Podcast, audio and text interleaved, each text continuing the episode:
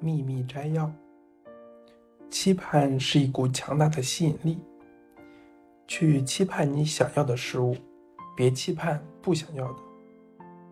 感恩是转变你的能量，并为你的生命带来更多你想要的东西有利的方法。对目前已经拥有的一切感恩，你将会吸引更多美好的事物。预先对你想要的事物表达感谢，能加速愿望的达成，并对宇宙发出更强大的讯号。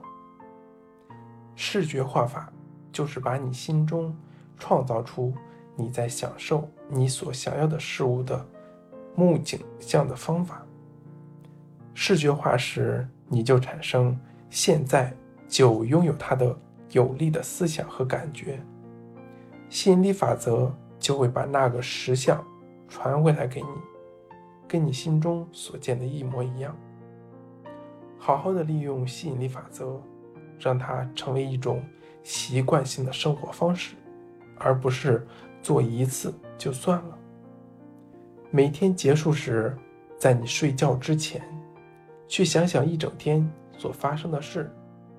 如果有任何的时刻或事件，不是你想要的样子，那就改用能使你满意的方式，在心中回放一次。